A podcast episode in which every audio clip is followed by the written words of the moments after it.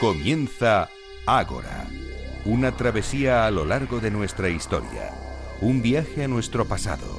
Dirige y presenta David Benito.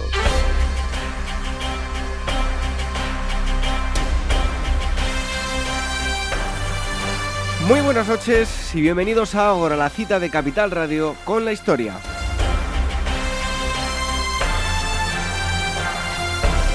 Aquí todos reunidos un sábado más en este Agora radiofónico en el que nos citamos semanalmente y en esta asamblea 226 tendremos lo siguiente. El primer asunto nos llevará a conocer el horror nazi, pero lo haremos de una forma muy diferente. Lo conoceremos a través del amor y del cariño. Hubo parejas de prisioneros y de nazis y prisioneros entre los que surgió el amor durante la existencia del nazismo. Unos se reencontraron más adelante, otros no fueron más que amores platónicos, pero al fin y al cabo se trata de historias de amor. Nos visita la periodista y escritora Mónica González Álvarez, que nos va a traer unas cuantas de estas historias.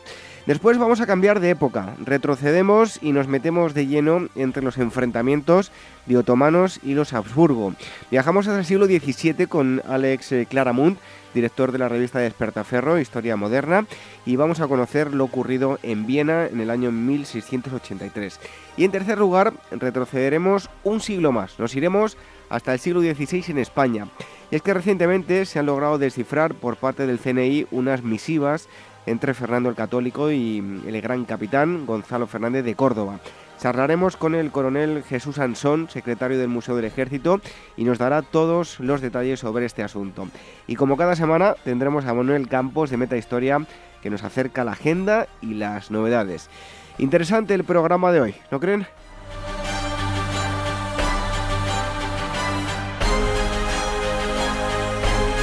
Como cada semana hacemos, les agradecemos em, profundamente lo que nos están dejando, tanto comentarios como valoraciones en iVoox, en iTunes. Ya saben que a través de los podcasts, además de escucharnos em, en directo, eh, pueden eh, escucharnos también a través de, Radio Sapiens y le damos las gracias por las valoraciones, los me gusta y los comentarios. En iVoox tenemos que saludar a Andrés Oliver, eh, el afinador, a Toby, Eduardo Centeno y Esther Cantón y a otros usuarios anónimos. Gracias a todos por sus palabras y eso sí, por molestarse en dejar un comentario. A todos los que nos dejen comentarios les iremos saludando semana tras semana.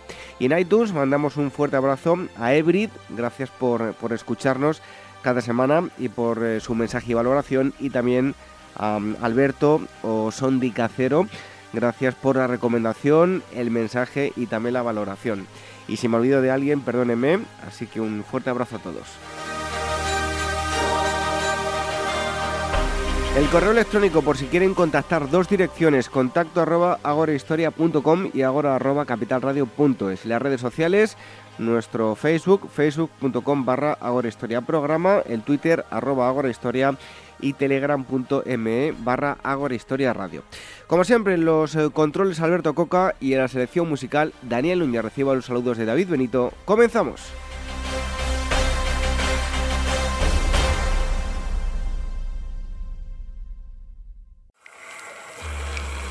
Historias de la prehistoria.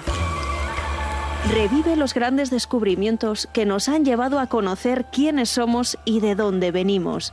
Lucy, el hombre de Neandertal, el hobbit de Flores y otros muchos ancestros. Historias de la prehistoria, un libro de David Benito, editado por la Esfera de los Libros.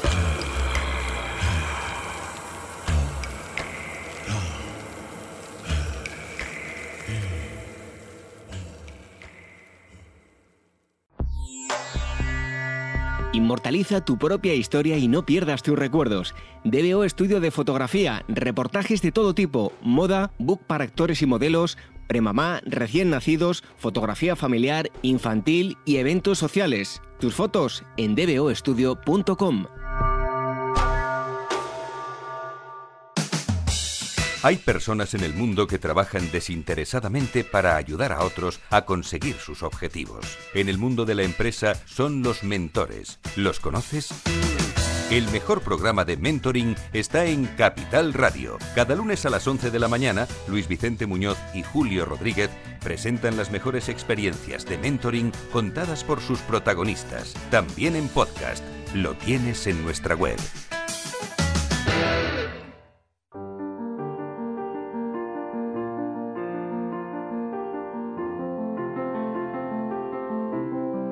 Revive la historia con Ágora en Capital Radio con David Benito.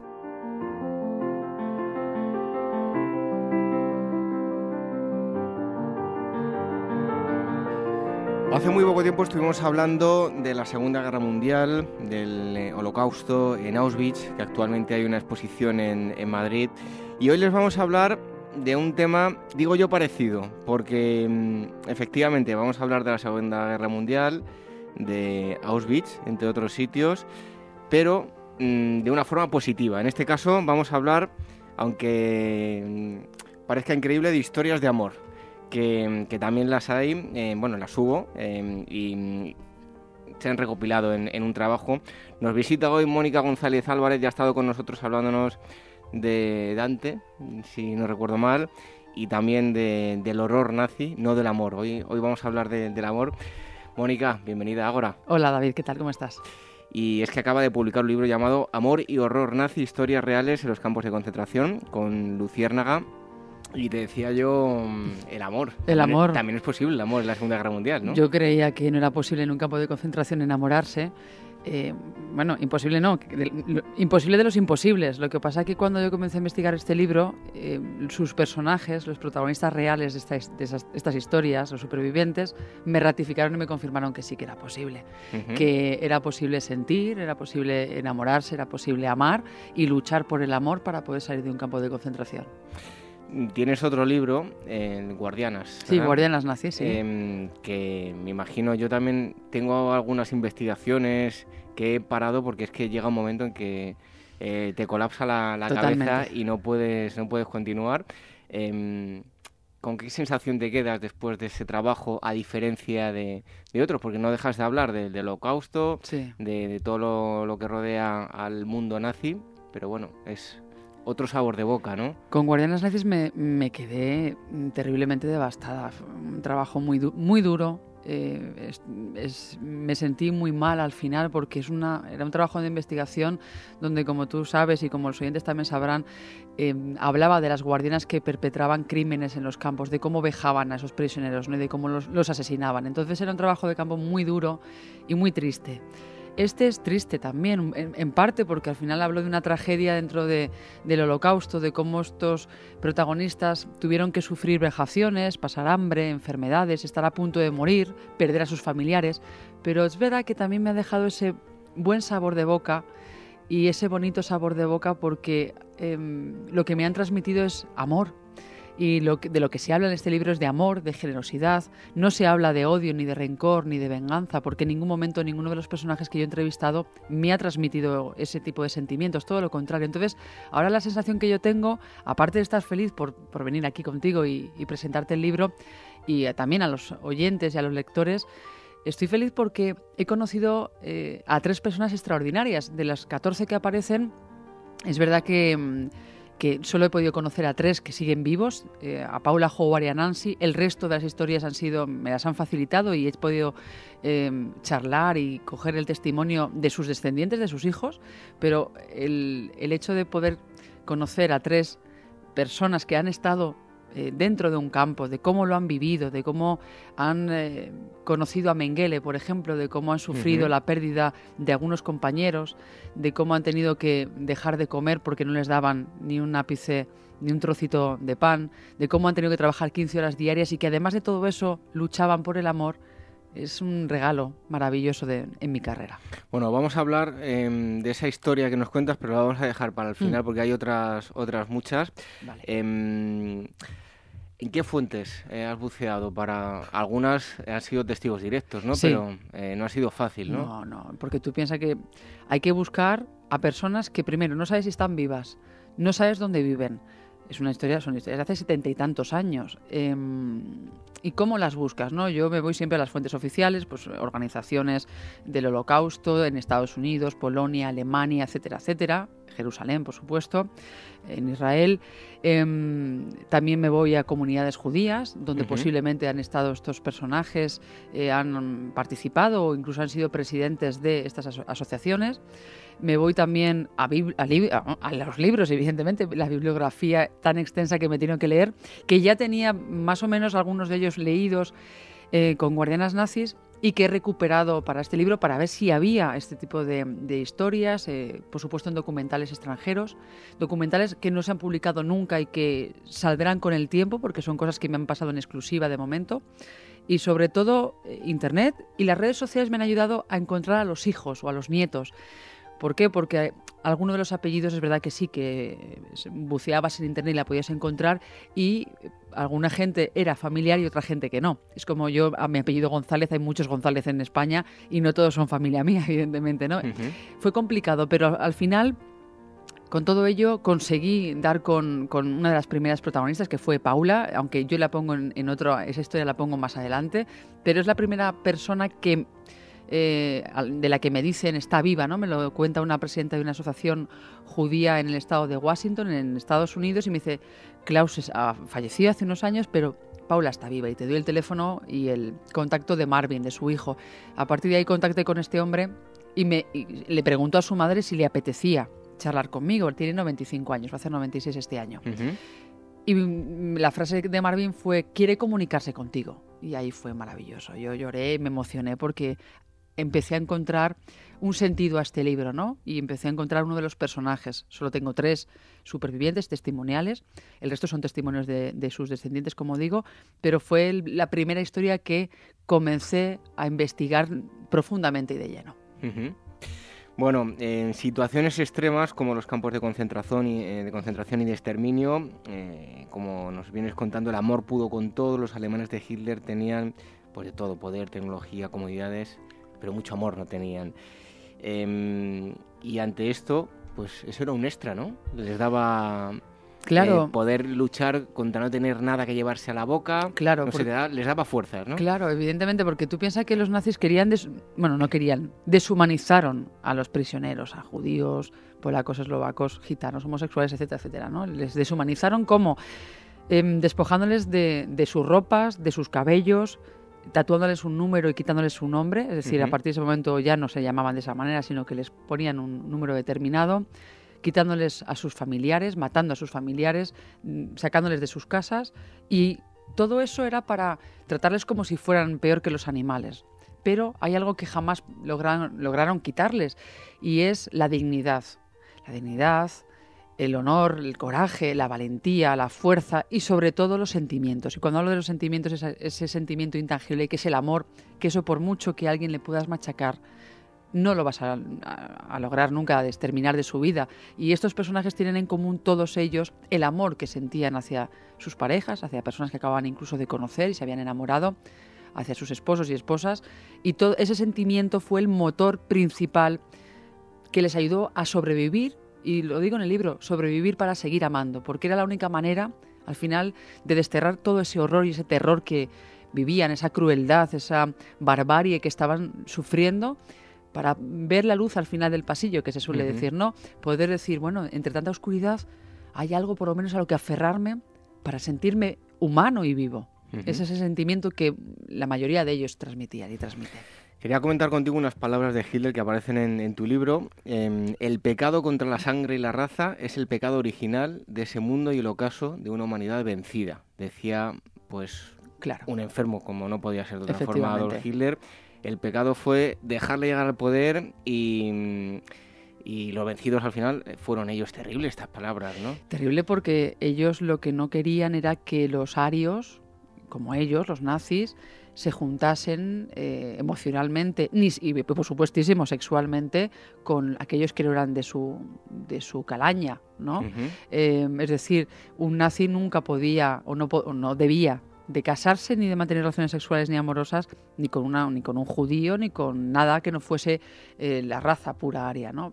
Esos matrimonios mixtos de los que se hablaba y que estaban prohibidos en aquella época por el Tercer Reich, en, las leyes de Nuremberg, y que contemplaban eso, ¿no? Estaba prohibido. Pero luego es verdad que cada uno en su casa hacía lo que le daba la gana. Es decir, eh, los nazis al final, eh, muchos de ellos tenían relaciones extramatrimoniales con judías o con judíos. Incluso con presas, que también había Incluso muchas con presas, relaciones. efectivamente. En los campos de concentración, los oficiales de las SS, había una parte que, que utilizaban su poder para vejar y agredir sexualmente y violar, y violar a, mujeres y se aprovechaban de su situación, y otros se enamoraban realmente de esas prisioneras. Y es el caso del primer capítulo, que es Franz Bunch y Elena Citronova que es eh, un oficial despiadado de Auschwitz, cruento, violento, agresivo, que mataba a, los prisioneros, que odiaba fervientemente a los judíos, pero que se enamora curiosamente de una judía.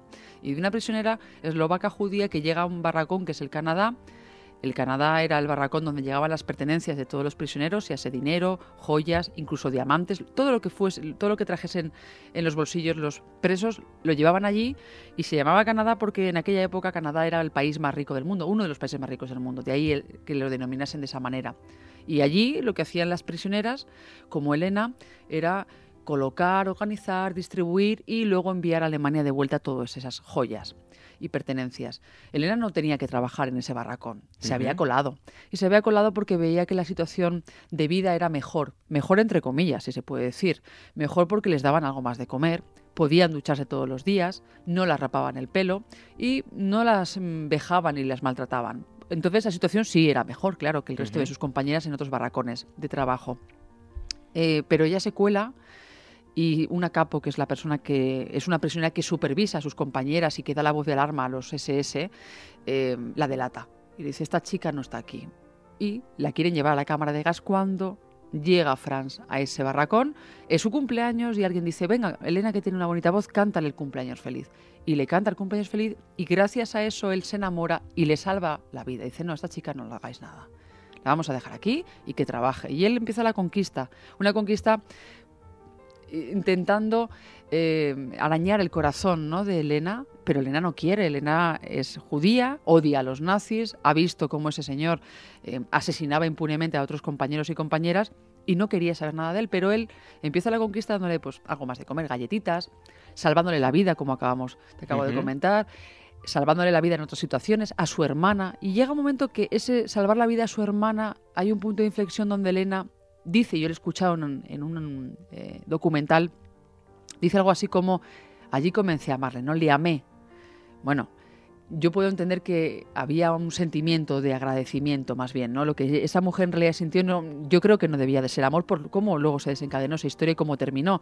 Es, fue ese agradecimiento mutuo que sentía eh, una prisionera por un captor, por un carcelero que le estaba ayudando realmente. Él realmente decía, yo cambié por ella yo me hice mejor persona. Lo que es el amor, al final, ¿no? El amor te hace ser mejor persona, cambiar. ¿Tú no crees que se llegaron a enamorar? Porque fue un amor que no llegó a consumarse. No, ni, pero ni un beso, ni un abrazo, ni tocarse, nada. platónico todo. Todo platónico. Él le enviaba notitas de amor, miradas furtivas, no. Porque además cuando hubo un momento que casi les pillan en, esa, en ese amor tan platónico, a ella la llevan al, bloque número 11, que es el bloque de castigo terrible, donde allí bueno, les masacraban a los pobres. Y ella estuvo cinco días metida allí. A él lo que hacen es cambiarle un poco de funciones, no le hacen nada, pero a ella la castigan durante cinco días y luego la sacan. Entonces, eh, estaba prohibidísimo. Y es verdad que él decía que la amaba. Yo creo que ella le agradeció luego, en el final de la historia, ese amor que él sentía, ¿no? Al final es que él salvó la vida de Elena. Y Elena luego quiso devolverle la misma, la misma, el mismo favor o, lo que había hecho por ella de la, de la, misma forma o de otra forma distinta. Que lo van a encontrar ustedes, no les vamos a desvelar. ¿eh? El final lo van a encontrar en el, en el libro de, de, Mónica, Amor y Horror Nazi. La homosexualidad masculina durante el, el Reich pues estaba penada, eh, pero sobre lo femenino había un vacío legal. ¿no? Sí, es curioso, ¿verdad? Había una ley, párrafo 175, donde los hombres tenían prohibido mantener relaciones sexuales porque privaban, curiosamente, eh, a, Alemania de los hijos que necesitaban. O sea, que todo era un tema de natalidad. No era un tema de que a lo mejor estuviesen en contra de la homosexualidad. Es lo que yo creo, ¿eh? pero... Eh, en, el caso de, la, de, las mujeres, de las lesbianas, había ese vacío legal, como tú decías. Era legal, no se hablaba. ¿Pero por qué no se hablaba? Porque la mujer era, era un, una cosa. Cosificaban a la mujer. la veían como un objeto mm, eran, eran seres eh, secundarios, sumisos, donde tenían una función principal, que era ser esposas y, ser madres. Bueno, dos en este caso. Y si no cumplías esa función, bueno, eres una guardiana nazi. Vale, te vas a un campo de concentración, pero sobre todo esposa y madre. Y, lo demás. No estaba ya la eugenesia ahí para arreglarlo todo. Efectivamente. Entonces, a partir de ahí, bueno, pues si tú cumplías esa función, maravilloso. Y si te callabas la boca, mejor. Y es el caso de Lily. Lily Elizabeth em, era la típica mujer alemana, aria, nazi. Además, con físicamente era Mm, lo que ellos, el prototipo de mujer nazi, casada con un oficial de las SS, con cuatro hijos, pero de repente conoce a Felice, una mujer judía, alemana, vive en Berlín.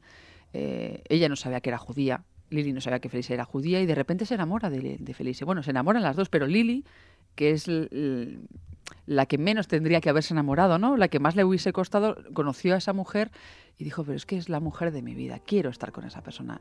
Siento amor por ti, le dijo, ¿no? Se declara a Felice y Felice también a Lili. Y empieza una historia de amor maravillosa donde es el descubrimiento del amor como si fuera la primera vez. Al final el amor no tiene ni géneros ni sexo, ¿no? Es amor y ya está.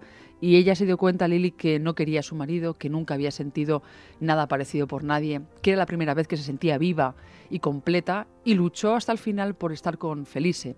Lo que pasa que es verdad que cuando Felice le cuenta, Lili, soy judía, Lili reacciona mal, porque ella es nazi y dice, pero qué terrible lo que me estás contando. Pero al momento también dice y le, y le, y le abraza y le dice, pero es que te amo tanto. Y por eso ese capítulo lo titulo Desafío al nazismo, porque es un amor que al final rompió el vaso del nazismo en mil pedazos destruyó esa ideología que Lili había mamado desde pequeña y lo que hizo fue poner en primer lugar lo que debe de ser siempre, ¿no? El amor por encima de cualquier tipo de ideología y más siendo una ideología extrema. Y esa relación duró X tiempo y acabó de una manera de una forma trágica debido a que al final el nazismo se imponía ¿no? y separaba a las familias, a las parejas, a la gente que se quería, intentaba destruir la felicidad, que es lo que hacía el nazismo, destruir la felicidad de la gente.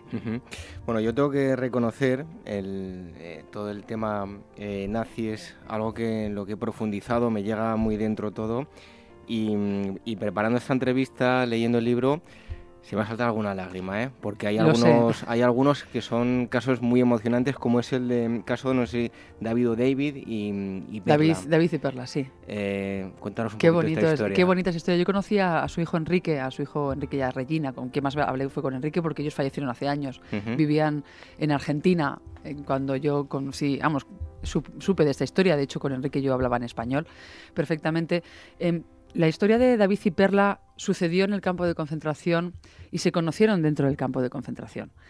Mm, David vio a una joven, él decía la más linda del lugar, ¿no? La vio al otro lado de la alambrada, como si ahora yo cruzo la calle y veo a otra persona al otro lado y de repente siento ese amor a primera vista.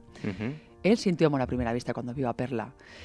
Claro, estamos hablando de un amor a primera vista mm, de dos personas que no comen, trabajan 15 horas, completamente esqueléticos, sucios, sin pelo, tatuados y con un mísero pijama de rayas. Eso es el amor a primera vista, para que la gente se dé cuenta de cómo alguien se puede llegar a enamorar, ¿no? Ahora que somos un poco también estas sociedades superficiales de que tenemos que estar perfectos, maquillados, delgados y demás, no, pero mirad, en ese contexto de la historia, dos personas se miran y se enamoran a primera vista y empiezan a charlar, pese a que estaba prohibido, David se acercaba a la, a la alambrada, y le comentaba alguna cosa, Perla también, hablaban, empezaron a ser amigos, se enamoran y se juran amor eterno sin tocarse.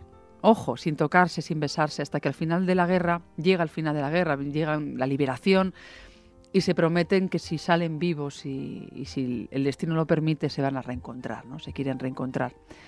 Y se dan un beso. El David decía en una entrevista hace, hace bastantes años que encontré eh, que él besó a, Perla, un beso casto y puro, ¿no? Y Enrique, yo cuando le pregunté a Enrique, me dice, mi padre, yo creo que, que, eso es en su imaginación, porque yo creo que era prácticamente imposible. Digo, tu padre lo contó, lo contó en varias entrevistas, o sea que debe de ser verdad.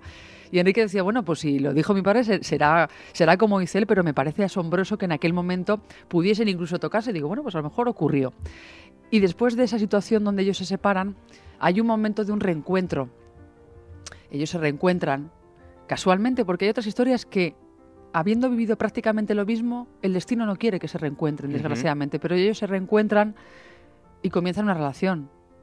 y además relación donde además se casan, eh, quieren salir de Alemania, quieren dejar atrás a Europa y cruzan el charco hasta, hasta Latinoamérica, llegan hasta, creo que era más o menos la frontera con Argentina eh, tienen que tratar con, bueno, pues con la mafia en aquel momento para que les traspasase, ¿no? Como aquí cuando viene gente al estrecho de Gibraltar y vienen las pateras, pues en aquel momento era prácticamente lo mismo durante la Segunda Guerra Mundial. Hasta que llegan a Buenos Aires, ellos no hablaban español, eran polacos, acordémonos, y comienzan una nueva vida, una vida distinta hablando de, su, de, su, de lo que han vivido también en Europa, de, cómo han sufrido durante esta guerra y tienen dos hijos. Y Enrique me transmitía esa paz, esa tranquilidad que sus padres siempre le han eh, dado. También los valores que yo le decía, ¿y qué, valores te han dado? me han dicho amor, comprensión, respeto, no odiar. Es verdad que no hay que olvidar, que es una cosa que siempre me han repetido todos los, los protagonistas, sobre todo los supervivientes, Howard, Nancy y Paula me decían, no hay que olvidar el holocausto, no hay que ignorar el genocidio, hay que dar voz a los testimonios. Y Enrique me lo decía, mis padres nunca, es verdad que nunca perdonaron a, los nazis, pero tampoco olvidaron, pero no los odian. Es algo que sucedió, le sucedió a ellos y, es algo, fue una relación de casi cincuenta y pico años juntos, donde tuvieron eh, nietos incluso y vivieron una vida tranquila en, en Buenos Aires y además en, ahí, cuando llegó el momento de, de morir, los dos además murieron en, tres meses de diferencia, es curioso, ¿no? Prácticamente también a la vez. Eh, yo le contaba qué ocurrió, ¿no? Bueno, lo pasaron mal la familia y en la lápida creo que era más o menos como eh, pusieron los hijos unidos en el amor, en el dolor y en, y en la eternidad, creo que era, ¿no? una frase preciosa que realmente al final es verdad, les unió el dolor, el amor y al final, si Dios quiere, como me decía Enrique, también en la eternidad. Una historia de, donde el, amor pudo con la guerra, pudo con los nazis, pudo con, eh, con, la enfermedad, porque David también enfermó en aquel momento y estaba muy débil, casi muere, y pudo con, eh, con el rencor que, que, vivieron alrededor, ¿no? Y de cómo al final lucharon para poder salir y poder hacer una nueva vida lejos de toda esta masacre.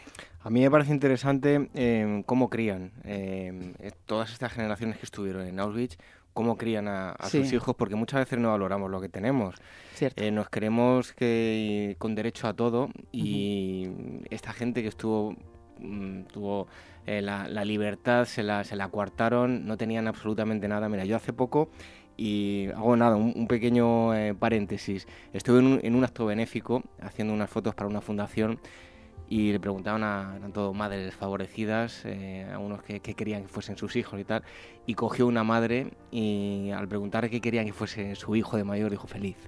Eso estaba pensando, Feliz. Entonces, eh, yo creo que estas personas eh, conocen lo que es la, felicidad y, y, no tenerla, ¿no? Porque muchas veces, como te digo, no valoramos lo que tenemos.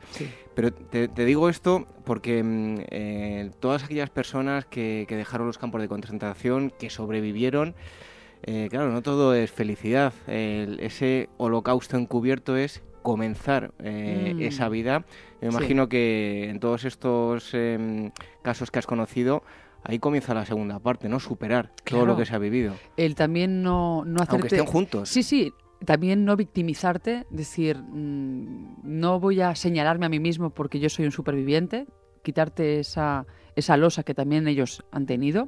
Y ese aprender de nuevo, Paquita Colomer, que es así como la llamaban en a esta española que estuvo en el campo de Ravensbrück y que sobrevivió, yo hablo de, ella en, al principio del libro y hablo de ese aprender de nuevo, porque es algo que me, llamó la atención en Guardianas Nazis y es verdad, cómo alguien que sobrevive a una tragedia tan grande y a un, a un genocidio como es el holocausto, puede aprender de nuevo a vivir, a ir a por el pan, a pagar las facturas de la luz, del agua, a tener tu casa, a tener tu marido y tus hijos, o, al revés.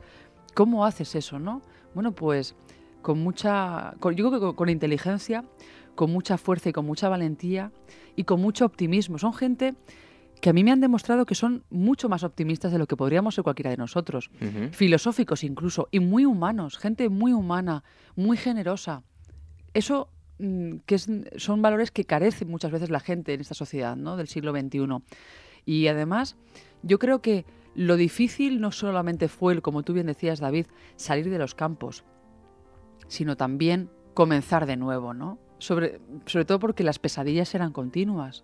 Y yo cuando hablé con algunos de ellos, eh, lloraban cuando me contaban, eh, recordaban aquellas experiencias. O, sea, que lo tienen todavía muy presente y el dolor está presente, pero eso no impide que ellos rehagan su vida con felicidad y que a sus hijos les transmitan eso, amor, felicidad, comprensión y respeto.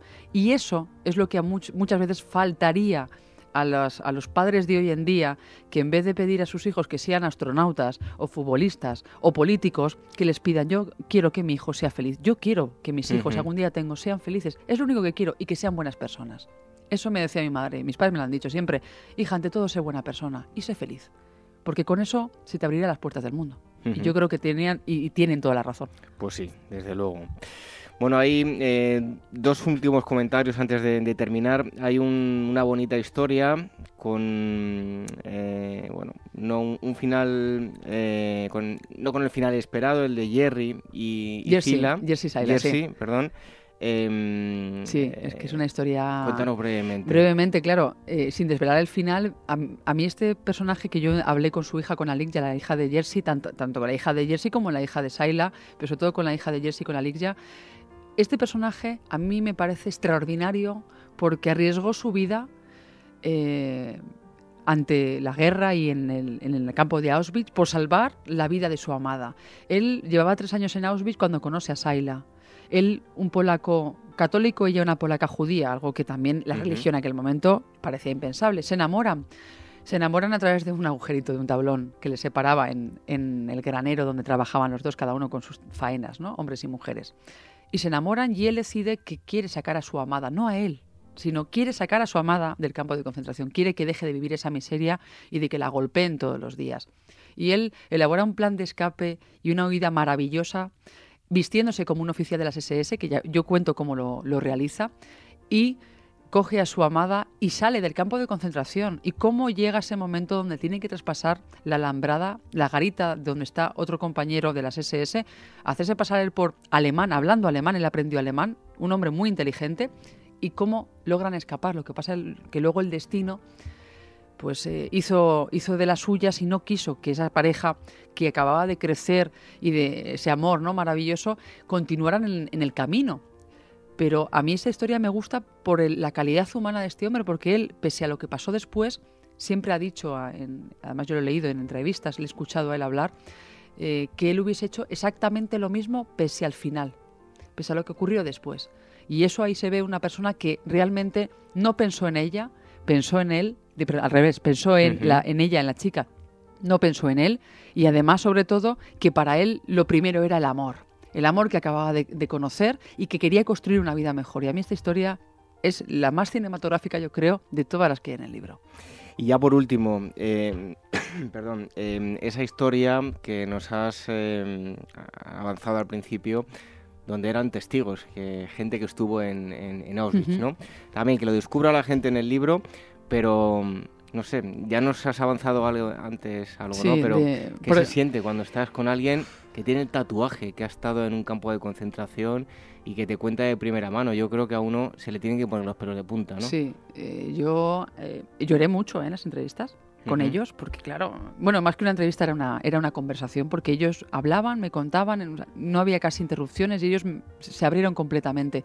Yo cuando Paula, por ejemplo, Paula Stern, me cuenta cómo su marido le salva la vida al comienzo de, eh, en, la, primera selección de Auschwitz, en esa plataforma donde le separan hombres y mujeres, de cómo él mm, avisa a su mujer, ojo, que te, que te pueden llevar a la muerte, ella me lo contaba con lágrimas en los ojos.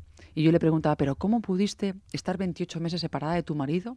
¿Qué, ¿Qué, te daba esa fuerza? ¿Cómo eras tan fuerte? La fe, la esperanza. Y me decía, bueno, fe, esperanza, suerte también. Dice, pero es que si yo no hubiese estado casada, que es lo que además incluyo en el libro en la parte de la contraportada, si yo no hubiese estado casada, no hubiese sobrevivido, porque el motor que me hacía seguir adelante era saber que mi marido me estaba esperando fuera, seguramente, y estaba vivo. Entonces era algo que me, me ayudaba a pasar los días. Y es una mujer con 95 años que te lo cuente con cariño, emocionada y con sentimiento. Eso es un regalo, al igual que cuando hablé con Howard y con Nancy, ¿no? Dos personas desconocidas eh, que vivían en un mismo pueblo, en un mismo gueto, llegan a un mismo campo en un momento determinado de la historia, al final de la guerra, y sucede un milagro, un milagro gracias a la bondad de uno de los personajes que decide salvarle la vida a otro que acababa de conocer, que no le conocía de nada. Y le salvó la vida no por amor romántico, sino por el amor a la humanidad, ¿no? De hacer un acto de bondad sin esperar nada a cambio. Acababa de, ver tanta muerte y tanta tragedia que decidió, de alguna manera, devolverle la moneda, ¿no? Decir, voy a hacer algo bueno después de tanto malo, porque a lo mejor alguien, alguien de mi familia está en esta situación y necesita que alguien también le ayude. Entonces eso es un acto de amor maravilloso que luego desembocó en una historia de amor francamente única y entrañable. Bueno, pues yo les aconsejo que lean este libro em, porque se van a emocionar, como yo lo he hecho, ¿eh? que lo, tengo que reconocer. La autora es Mónica González Álvarez, se llama Amor y Horror Nazi, Historias Reales en un campo de, concentración, está editado por Luciérnaga. Y es de estos libros, Mónica, que yo guardaré para que en futuro Muchas gracias. lo lea mis hijas. Me parece estupendo porque es, un libro además donde la, al final la conclusión es que el amor... Eh, es más fuerte que todo, no es más importante la política, ni el poder, ni el dinero, ni las pertenencias que tenemos. eso es superfluo. Lo más importante en la vida y, para el ser humano al final es el amor. El amor es el motor del ser humano. Pues gracias, Mónica, y hasta pronto. Gracias, hasta pronto.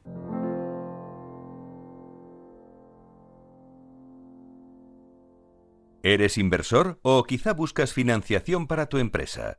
Capital Radio te ofrece a diario espacios para conectar con las mejores ideas de emprendedores innovadores. Escucha a Eduardo Castillo en After Work, a Laura Blanco con Financia tu Pyme, a Luis Vicente Muñoz con Mentoring o el programa del Private Equity.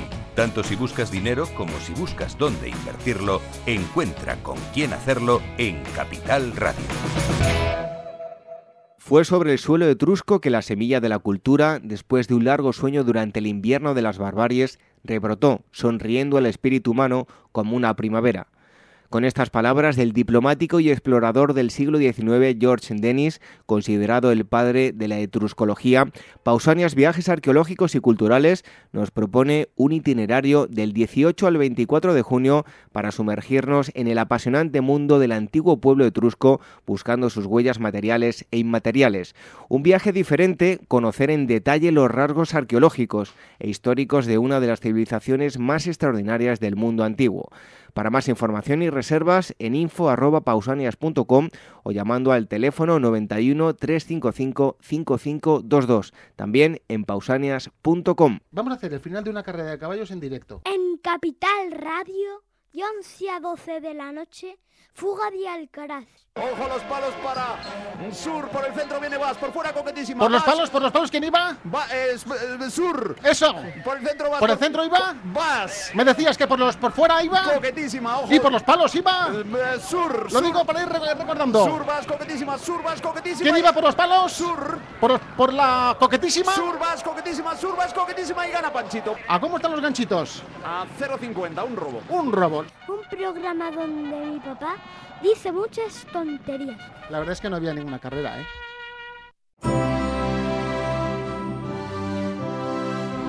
¿Eres actor o modelo y necesitas un book profesional o simplemente quieres tener unas fotos de estudio? En DBO Estudio de Fotografía hacen tus sesiones a medida. Toda la información en dboestudio.com.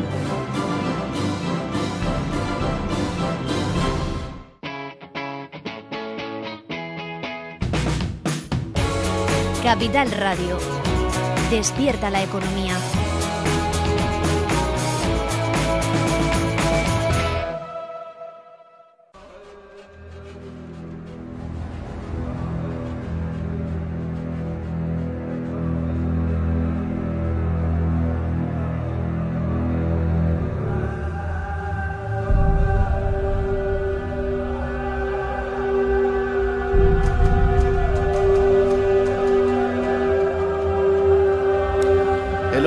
Minutos vamos a conocer una rivalidad, em, una rivalidad em, importante como es la que mantuvieron otomanos y los eh, Habsburgo. Vamos a conocer los orígenes y después nos trasladaremos a Viena en el año 1683. Este es el eh, tema que tratan en el número 32 de Despertaferro, Historia Moderna, el sitio de Viena, en 1683. Y para ello tenemos con nosotros a su director, que es Alex eh, Claramund. Bienvenido un día más a Agora Historia, Alex. Hola, muy buenas. Un placer, como siempre. Bueno, eh, ¿dónde debemos ver las, las causas que llevaron a los enfrentamientos de 1683, eh, peculiaridades institucionales en las Cortes de, de Viena y Constantinopla? Eh, más el estallido de una epidemia de, peste en el Imperio Otomano y Europa Central, digamos que son los eh, factores eh, determinantes, ¿verdad? Sí, lo, que hay que tener en cuenta es que a pesar de la tónica de conflicto que normalmente se asocia a dos grandes imperios de signo tan opuesto, como el otomano y el Sacro Imperio, en realidad las relaciones entre ambos eh, acabaron alcanzando una estabilidad relativa en la que la diplomacia eh, jugó un papel muy importante. Hay que tener en cuenta que durante décadas Viena pagó tributos e hizo obsequios a los gobernantes otomanos para precisamente evitar una confrontación a gran escala. Entonces, eh, los eventos de 1683 son fruto de varias casualidades en primer lugar, las ambiciones del gran Sir, eh, Kara Mustafa, que acabó concentrando más poder que ninguno de sus antecesores y quiso aprovechar la coyuntura de una rebelión enquistada en Hungría para expandir el imperio. Eh, luego la propia ceguera de Viena, porque en la corte de, los Habsburgo se consideraba que Luis XIV era una amenaza mayor que el propio imperio otomano. Y es una ceguera en sentido literal, porque eh, a causa de una epidemia de peste, varios embajadores austríacos en Constantinopla murieron en, un breve lapso de tiempo. Y esto, evidentemente, eh, supuso para Viena perder una buena fuente de información y, un vínculo de contacto directo con el Imperio Otomano.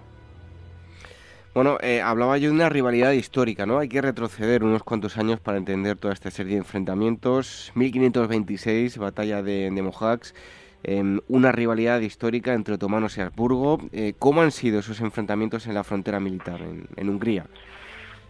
Eh, pues lo interesante de la frontera militar de Hungría es que era una institución en, un sentido literal. Es decir, después de que los otomanos, tras la batalla de Moax, conquistasen gran parte de Hungría, el gobierno imperial eh, decidió establecer una línea defensiva para impedir que los otomanos siguiesen avanzando hacia el corazón de Europa esta línea tenía sus propias tropas y, una financiación eh, particular, que además suponía un coste muy elevado. Entonces, eh, los turcos, eh, a lo largo de varios conflictos, sobre todo la Guerra Larga de Hungría, de 1593 a 1606, y la Guerra de 1663 a 64, eh, seguirían conquistando algunas plazas, eh, avanzarían posiciones, aunque ni en un caso ni en el otro serían capaces realmente de franquear esa línea defensiva. Lo más frecuente eh, era un conflicto de baja intensidad, incursiones fronterizas con tropas de ambos bandos buscando botín, buscando esclavos o simplemente cobrando impuestos por la fuerza a uno u otro lado de la frontera, de forma persistente a lo largo de más de siglo y medio lo que hace que, eh, a pesar de lo que suele creerse, eh, las tropas y la forma de vida a uno y otro lado de la frontera eh, fuesen más parecidas de lo que, de lo que se cree. Bueno, primavera de 1683, los otomanos encaminan hacia Viena.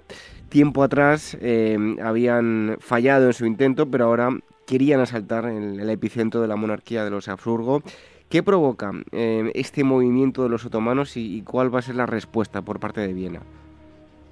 Eh, pues eh, la decisión turca de comenzar la guerra tiene mucho que ver con la coyuntura. hay una coyuntura muy favorable.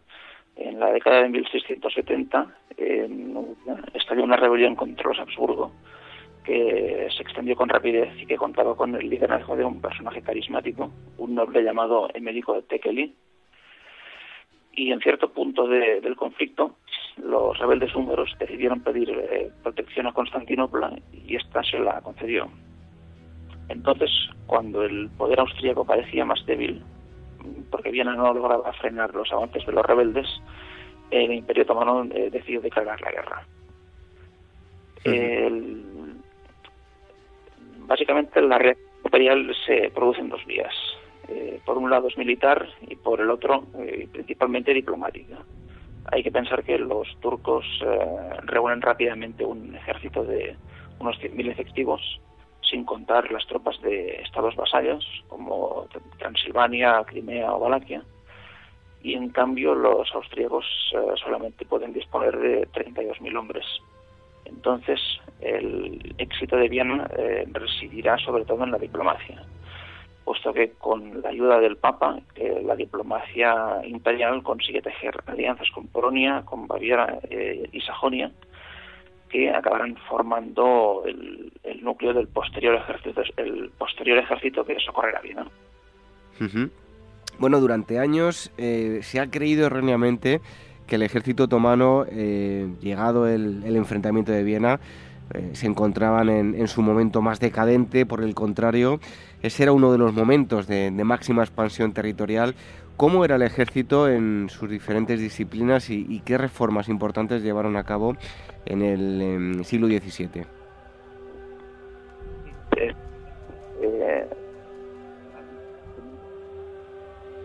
eh, a ver, Alex, es que no te escuchamos. Ah, perdón. Eh, a ver, nada, entra nuevamente cuando... Bueno, termino yo... Espera, le pregunto al técnico. ¿Formulo la pregunta otra vez? Sí, de acuerdo. Pregunta otra vez, ¿vale? Durante años se ha creído erróneamente que el ejército otomano, llegado el enfrentamiento eh, de, Viena, pues eh, se encontraba en su momento más decadente, pero por el contrario, eh, ese era uno de los momentos de máxima expansión territorial. Alex, ¿cómo era el ejército en sus diferentes disciplinas y qué reformas importantes se llevaron a cabo en el, en el siglo XVII? Eh, pues efectivamente eh, la historiografía tradicional eh, ha visto durante mucho tiempo la muerte de Solimán el Magnífico como el inicio de la decadencia del Imperio Otomano. Pero lo cierto es que a mediados del siglo XVII se produce un inicio de, recuperación a través de las reformas de, los grandes visires de la familia Coprulo. Entonces comienza una expansión territorial en Europa que se materializa con la conquista de Creta, de Podolia y de zonas de Transilvania y Hungría. En cuanto al ejército otomano, eh, efectivamente se producen reformas importantes, eh, sobre todo en lo que respecta a la composición de las fuerzas. Hay que tener en cuenta que en el siglo XVI las campañas eran breves, eh, se caracterizaban por una gran movilidad y precisamente el paradigma de esto es la, la batalla de Moax. sin embargo, a finales del siglo el Imperio Otomano se ve envuelto en guerras prolongadas que requieren más hombres, más recursos que requieren un carácter más permanente eh, en sus dos frentes, no solamente en Hungría, sino también en, la Persia safávida. Eh, en el caso europeo, las reformas se concretan en la necesidad de, más infantería armada con armas de fuego, sobre todo para hacer frente a, a la potencia de fuego de los ejércitos austríacos. Al mismo tiempo, eh, como decíamos, la frontera de Hungría estaba muy fortificada y por ello la guerra de asedios cobra un papel central y eh, entre ambos factores eh, se acaba concretando una reducción de, la caballería. En paralelo, la infantería crece sobre todo a través del cuerpo de geníceros. Sin embargo, este cuerpo, que en su origen estaba formado por niños cristianos, acabó extendiéndose, creciendo en número eh, se aceptaron reclutas musulmanes y al final lo que sucedió es que perdió su carácter de, fuerza de élite. En lo que respecta a otros aspectos, como la logística o la guerra de asitios o la misma financiación, eh, el Imperio Otomano, lejos de, ser un ente decadente, lo cierto es que estaba a la par con los grandes estados europeos o incluso eh, gozaba de ciertas ventajas, como por ejemplo en la faceta financiera, ya que al, tener el imperio un carácter descentralizado y, construirse sobre una base feudal, eh, la guerra resultaba menos costosa para la tesorería central. Em, en cuanto eh, a la defensa de Viena, Alex, eh, ¿cómo se produjo? porque además dejó huellas en la ciudad hasta tiempos actuales, ¿verdad? sí, efectivamente. Toda la invasión otomana de, Austria en realidad fue un episodio muy dramático eh, puesto que las incursiones de turcos y tártaros eh, se tradujeron en la captura de, millares de personas en la Baja Austria, que fueron vendidas eh, como esclavas. Y además no se exageraba afirmar que Viena estuvo realmente a punto de caer, se salvó en extremis. no solamente por la llegada del socorro, sino también porque la defensa fue, fue activa. El objetivo del gobernador de la ciudad, el conde de Starenberg, era ralentizar y obstaculizar lo máximo posible las, las obras de asedio, las, las obras de zapa. Es decir, mientras los turcos cavaban trincheras y, minaban los bastiones de la ciudad, los defensores uh, realizaban ataques continuos, salidas, para matar a los zapadores y destruir todas las uh, obras. Al final, eh, como prueba de la virulencia de, de, la lucha, los turcos tienen que cubrir sus trincheras con tablones y sobre estos eh, colocar sacos de tierra para amortiguar el impacto de las balas. Y sí. las huellas eh, son, son, son reales, son factibles. Es decir, eh, aún hoy día en muchas calles, plazas y en algunos edificios de Viena eh, se encuentran eh, colgadas balas de cañones turcas que cayeron dentro de la ciudad como, como vestigio, como recuerdo del asedio. Uh -huh. Bueno, la batalla de, de Kallenberg eh, va a suponer el, el, inicio del fin de los, de los otomanos, un, un inicio eh, cooperativo ¿no? por parte de los europeos con el que comienza la, reconquista. ¿Cómo se sucedieron los hechos, Alex? Eh, pues ciertamente, la batalla de Kallenberg supone la cristalización de la diplomacia que antes de, del asedio despliega en la corte de Viena con el apoyo del papado. Y al final, eh, la victoria contra los turcos es posible solamente por la cooperación de austríacos, de polacos, bávaros, sajones y de tropas de otros estados del Sacro Imperio. Eh, y fue una victoria que marcó el inicio solamente de, esa, de esa reconquista. Hay que pensar que los turcos, a pesar de su derrota, pudieron retirarse con cierto orden y, evidentemente, aún suponían una amenaza considerable. Eh, es por ello que el Papa Inocencio XI eh, llevó un paso más allá de esa cooperación y patrocinó la formación de una Santa Liga. Eh, esta Santa Liga, que dotaba a la guerra de, un carácter de cruzada, estaba formada por Austria, Polonia y Venecia, es decir, los, tres estados europeos eh, con una frontera más directa o que parecían una amenaza más directa por parte de, del Imperio Otomano. El conflicto en sí es largo porque se extiende hasta 1699, pero se salda con un triunfo cristiano importante y toda Hungría pasaría a estar bajo, bajo control de, los Habsburgo. Eh, en sí, el proceso de, retroceso territorial otomano en Europa eh, es muy largo y no termina hasta el siglo XX prácticamente, con la Primera Guerra de los Balcanes. Bueno, dedicáis también, eh, Alex, un, un artículo al monarca eh, Juan Sobieski. ¿Qué nos puedes contar sobre este personaje? Eh, pues más allá de su faceta de Salvador de Viena, Sobieski es un personaje singular y hay que pensar que Polonia, a diferencia de la mayoría de estados europeos de entonces, era una monarquía electiva. Es decir, que Sobieski, para convertirse en monarca, tuvo que eh, realizar todo un proceso de, ascenso meteórico, eh, que no fue ni mucho menos un, camino de rosas.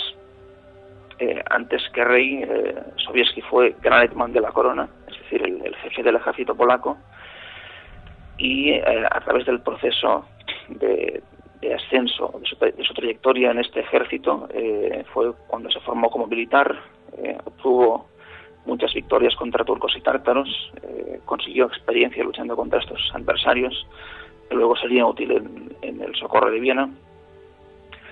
Y fueron estos éxitos militares precisamente los que acabarían eh, imponiéndose a, sus escándalos amorosos o, o a sus difíciles eh, relaciones con eh, otros miembros de la nobleza polaca y harían que en 1674 eh, fuese elegido rey de Polonia por encima de candidatos pro-franceses y, y pro-austríacos. Eh, Sobieski es un caso curioso, había sido tradicionalmente un miembro de la facción francesa en, el reino de Polonia, pero eh, acabó cambiando de bando por la eh, propia necesidad de, unir fuerzas con Polonia ante una amenaza común. Lo que es curioso es que, mm, a pesar de, la gran fama y el gran respeto que se tiene por Sobieski por su victoria en Viena, eh, como monarca fue más bien poco afortunado, ya que no consiguió sus eh, grandes objetivos, que por un lado eran la recuperación de Prusia, que hasta mediados del siglo XVII había sido vasallo de la corona polaca, pero sobre todo Sobieski no logró fundar una dinastía propia, es decir, eh, no consiguió eh, que sus hijos pudieran sucederle, lo cual en cierta forma era la antesala de, una reforma política en Polonia que eh, fortaleciese el poder de la corona. Bueno, y ya para concluir, Alex, eh, eh, me gustaría que nos explicases qué, ilustración aparece en, la portada de este número 32 de, de Despertaferro Historia Moderna. Pues en la portada tenemos una magnífica ilustración de, un artista polaco, Mariusz Kosik, que nos muestra en primer plano a, un usaralado, eh, un tipo de soldado en el que se centra precisamente el adelanto que publicamos eh, en el número anterior de, cara a este número sobre Viena. Estos soldados básicamente eran la élite del ejército polaco. Eh, sus filas estaban formadas por nobles de espíritu caballeresco, lo que hace que algunos autores los consideren realmente eh, el último vestigio del, caballero nobiliario. Eh, además eran soldados con un adiestramiento excelente, con, muy buenos equipos, con los caballos más adecuados. Eh, realmente los otomanos no tenían ninguna fuerza que pudiese frenarlos en el campo de batalla y sin lugar a dudas fueron los, grandes héroes de la liberación de Viena con una famosa carga masiva que, que consiguió abrir paso al ejército cristiano coaligado hacia el campamento turco. Y como tales, eh, hoy en día son quizás de las fuerzas eh, europeas que gozan de más fama.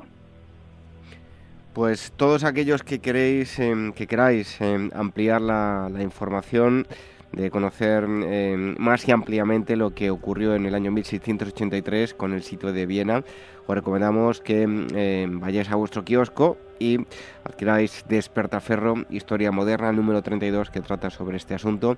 Hemos estado hablando con el director de, la, de esta cabecera, con Alex eh, Claramunt. Alex, muchísimas gracias por haber estado aquí con nosotros en Ahora Historia y hasta el próximo día. Un placer, como siempre. Hasta la próxima.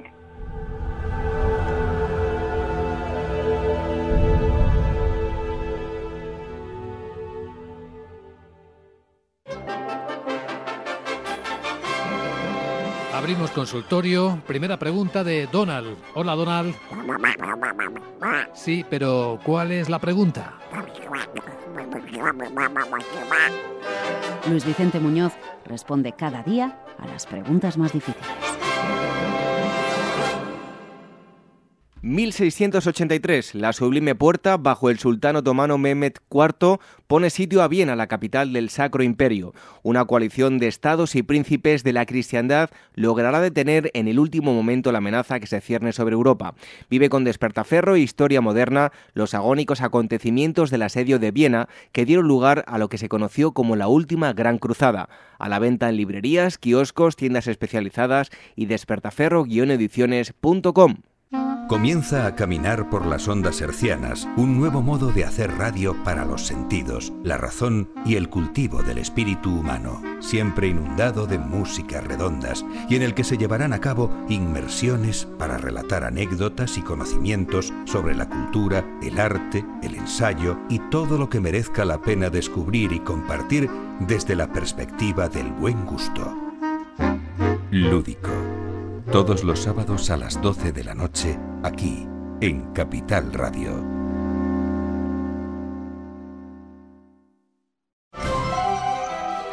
La llegada al mundo de un hijo o hija es algo único e irrepetible. Inmortaliza sus primeros días con fotografías y una estética muy cuidada. En DBO Estudio de Fotografía os harán un reportaje inolvidable, un tesoro para los padres y para los hijos. Toda la información en dboestudio.com.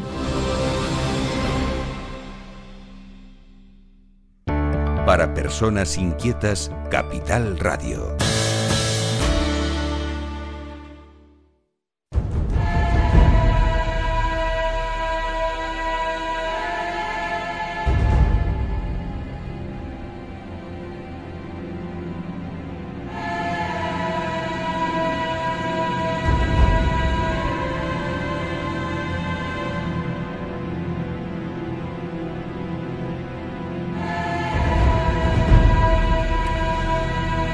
Siguiente que les vamos a contar puede sonar a ciencia ficción, pero no lo es. Y es que eh, recientemente se ha publicado que el CNI, el Centro Nacional de Inteligencia, ha logrado descifrar el contenido de unas cartas encriptadas que se enviaron entre los años 1502 y 1503 entre eh, el rey Fernando el Católico y Gonzalo Fernández de Córdoba, el gran capitán. Ya ven que todavía la historia nos sigue deparando eh, novedades, se sigue investigando y se obtienen eh, nuevos datos. Y para hablar de este asunto tenemos al coronel eh, Jesús Ansón Soro, el secretario general del Museo del Ejército, y le damos la bienvenida y las gracias por estar aquí con nosotros en Agora Historia. Un fuerte abrazo. Eh, un fuerte abrazo, muchas gracias por invitarme también a participar en el programa. Em, ¿En qué consisten estos documentos que han sido descifrados? Estos documentos son cuatro cartas eh, fechadas en el 1503, 1506, 1502 y 1505, que eran unas cartas que enviaba Fernando el Católico a, Gonzalo Fernández de Córdoba, la gran capitán. La coinciden cuando, con las campañas de, Italia, cuando estaba Gonzalo Fernández de, de Córdoba como jefe de la expedición, como jefe de las tropas en Italia, o después como virrey. Eh, ¿Podría hablarnos un poco, eh, grosso modo, del contexto histórico en el que se escribieron estas cartas? ¿Qué ocurría en este momento en, en España? La verdad es que es una, una época excitante en España, porque eh, tenemos que, ir a los orígenes, que era en 1492, con la, la finalización de la Guerra de Granada, y luego empezaba un proceso en España que fue, bueno, para asegurar el control del Mediterráneo por el este y luego toda la colonización de las Canarias y la expansión de, en Europa de, España. ¿no? Eh, en 1495, eh, el rey francés Carlos VIII invadió con una fuerza extraordinaria, fueron 38.000 hombres con una gran cantidad de artillería, lo más avanzado en Europa, invadió Italia, en lo que es la península itálica, porque hay que pensar en Italia como pensamos ahora, ¿no? Entonces recurrió Italia de, de norte a sur hasta conquistar el reino de Nápoles.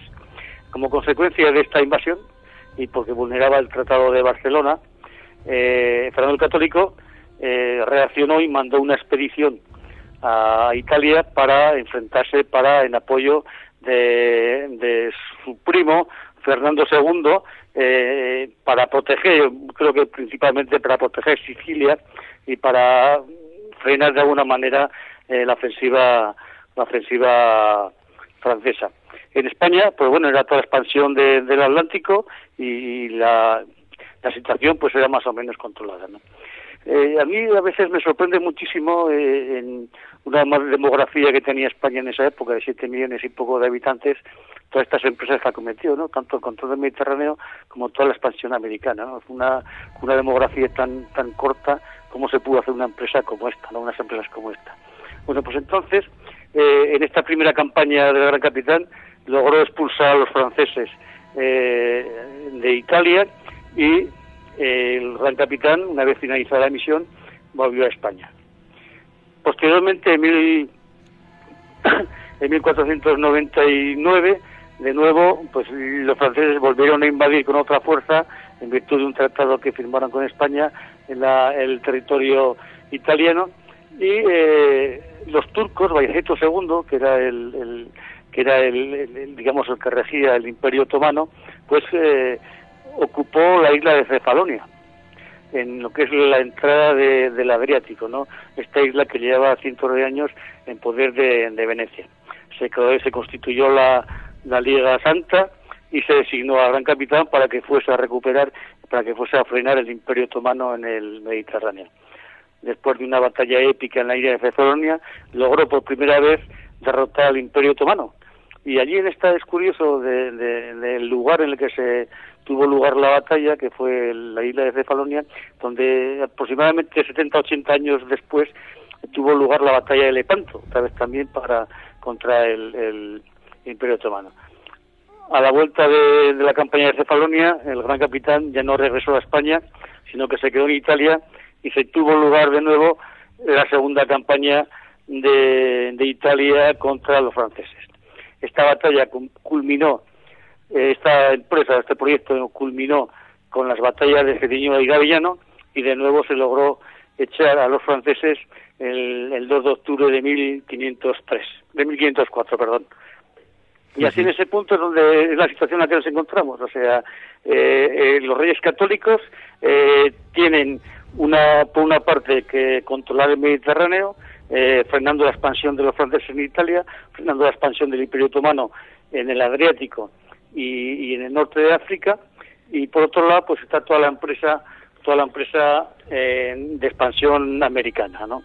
Eh, así llegamos a 1504, donde un hecho un hecho muy significativo va a tener una importancia trascendental, que es la muerte de Isabel la Católica en, en 1504, en noviembre de 1504. Esto provoca una hecatombe en, para la sucesión de, de Castilla, aunque estaba previsto en el, en el testamento de Isabel la Católica, que es así, se encargaba de la regencia Fernando el Católico, pero provocó muchas reacciones en contra, ¿no? Y luego, pues ya, pues una situación en la que nos encontramos de, de la presencia española en Europea, toda la preocupación por mantener el equilibrio en Europa y eh, el equilibrio en Europa eh, con Francia, con el Imperio Sacro eh, el Sacro Imperio Germánico, con Flandes, con Borgoña, en fin, todo, entonces era España, digamos, la potencia hegemónica en esa situación y eran las preocupaciones de la situación que, nos encontramos en, España en ese momento. ¿no? Los reyes católicos tratando de controlar esta situación en dos, en dos áreas, en dos vertientes, la vertiente mediterránea y europea y la vertiente americana. Bueno, eso en cuanto al contexto histórico, pero eh, ¿dónde se encontraban estas eh, misivas? ¿Dónde, ¿Dónde estaban? ¿Y cuándo y por qué eh, se decide que intente descifrarlas el, el CNI? El, 3 de diciembre de 1515 murió gran capitán. Entonces, en 1515 se decidió organizar una exposición temporal para el reconocimiento de la figura del gran capitán, de su labor en la historia, el reconocimiento de las revoluciones que hizo en la táctica y demás, ¿no? Entonces empezó, empezó todo un proceso de investigación en el que, por amabilidad y por deferencia de los duques de Maqueda, tuvimos eh, acceso a los archivos familiares de, de, los duques. ¿no? Entonces, entre un gran número de, cartas entre el gran capitán y los reyes católicos, pues aparecieron estas cuatro cartas cifradas. Y de principio fue un, un motivo, una preocupación de investigación del Museo del Ejército y de la y, el comisario de la exposición pues lograr descifrar estas cartas a ver lo que ponían, porque eran totalmente indescifrables. Entonces eh, hicimos algunos intentos para, para el descifrado, eh, acudiendo a instituciones académicas, acudiendo a distintas instancias y no, no siempre nos ponía muchas dificultades por la, la, eh, dificultad que entrañaba la redundancia, el, descifrado de las cartas y demás. Entonces, con ocasión de, hubo unas visitas del Centro Nacional de Inteligencia y les expusimos el problema, ¿no? que estábamos interesados en, conocer el contenido de estas cartas y no había forma de descifrar. Entonces lo tomaron ellos eh, como misión, como preocupación y demás, y después de un periodo de unos meses, pues luego descifraron, lograron descifrar el código y lograron dar el contenido de estas cartas. ¿Cuánto han tardado en descifrarlo? Pues tuvieron varios meses, estuvieron, porque claro, es un proceso complicado, no es, no es tan sencillo como parece, ¿no? Porque una primera parte que hay que hacer es conocer la, la, caligrafía de la época, conocer y que saber transcribir los textos en claros, porque eh, normalmente una persona normal y corriente es incapaz de, de comprender el texto que, que se encuentra en, en, en, castellano puro, ¿no? Porque es muy, era un lenguaje distinto al que nosotros conocemos ahora. Entonces fue un proceso de transcripción con una paleógrafa que, no, que colaboró con nosotros eh, muy amablemente, una Laura Camino, fue la que transcribió todas las cartas, la que colaboró en este proyecto, transcribiendo todos los textos, y luego pues todo este proceso es un proceso complejo, porque una vez, eh, incluso las mismas cartas cifradas, dependiendo de la caligrafía que utilizaban, eh, los mismos signos tenían una forma u otra, era un proceso complicado. Entonces tardaron cinco o seis meses en lograr, en lograr descifrar estas cartas. ¿En qué consistía la, codificación, este lenguaje de, símbolos utilizados? Era, era muy diverso, eran caracteres figurativos que nos podemos encontrar cualquier cosa. Hay veces que uno ve la carta y parece que son eh, caracteres japoneses, ¿no? Son, eh, son rayas, flechas, triángulos. Es muy complejo porque no tiene nada que ver con, con, las, con las letras que, que, que significan, ¿no? Entonces eran, y además luego estas cartas cifradas pues están todos los caracteres unidos, o sea, no hay diferencia de separación entre palabras o letras, ¿no? Entonces era complicado. Y luego los mismos, los mismos símbolos tienen valores distintos, depende de, de la locación, la localización en la que están y demás, o sea que es, es un trabajo, es muy curioso, se ha hecho una labor, el, el Centro Nacional de Inteligencia ha hecho una labor ahí extraordinaria para lograr comprender estos, estos códigos de hace 500 años, ¿no? Porque, eh, y luego también, claro, estamos trabajando en un periodo de tiempo de cuatro o cinco años en el que los códigos también cambian. O sea, que no se utiliza el tiempo, no se utiliza un código permanentemente, sino con el paso del tiempo se van modificando los códigos, lógicamente, para que el contrario no pueda descifrarlos. Bueno, y habiendo conocido ya lo que nos, todo lo que nos ha contado, ¿qué es lo que dice el, el mensaje, o mejor dicho, eh, el, el, texto? ¿En qué consisten esas cartas? Las cartas, pues, eh, como el, todo el, conjunto, toda la colección epistolar entre, entre los reyes católicos y, y, y el gran capitán, son instrucciones de gobierno, instrucciones de, de, de, de, legislación, instrucciones muy detalladas de las acciones que tiene que llevar el gran capitán en Italia. Y por otra parte, por parte del gran capitán, pues son informes, propuestas, solicitudes normalmente de refuerzos que, que, que eran comunicaciones entre uno y otro, ¿no?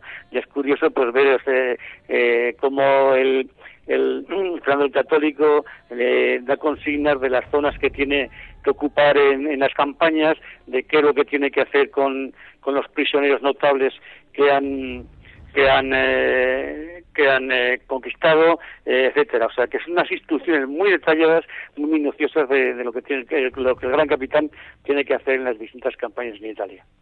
Bueno, uno de los textos está escrito por el, el monarca español de, de su puño y letra, ¿verdad? Sí, es, una, es un documento excepcional. Es un documento excepcional por la rareza del mismo, porque eh, era muy era muy raro, era muy extraño que un noble, que un rey escribiese de, puño y letra, ¿no? Y en este caso disponemos de una carta manuscrita de, de Fernando el Católico, ¿no? En la que le dice al gran capitán que cuente que, que cuenta con el apoyo de Mosén Bernardo Villamarín, que era el que llevó todas las campañas marítimas en el Mediterráneo eh, occidental, ¿no? Entonces es una carta que escribe de su, puñi, de su puño y letra diciéndole que cuenta con el apoyo de Bernardo Villamarín, que es el que el almirante, por llamarlo de alguna manera, que desarrolló, que llevó a cabo las campañas en el Mediterráneo occidental. En el Mediterráneo oriental eran llevadas a cabo por Lescano, pues en esta parte son llevadas a cabo por Bernardo Villamarín. Me imagino que cuando la recibió el gran capitán, que además era durante las campañas de, de, de Cerinyola y Garillano, pues tuvo que alegrar de gran manera saber que contaba con este apoyo, ¿no? Porque siempre andaba muy escaso de fuerzas. Uh -huh. Bueno, como decía yo en la presentación, siempre el estudio de la historia nos, nos depara nuevas sorpresas.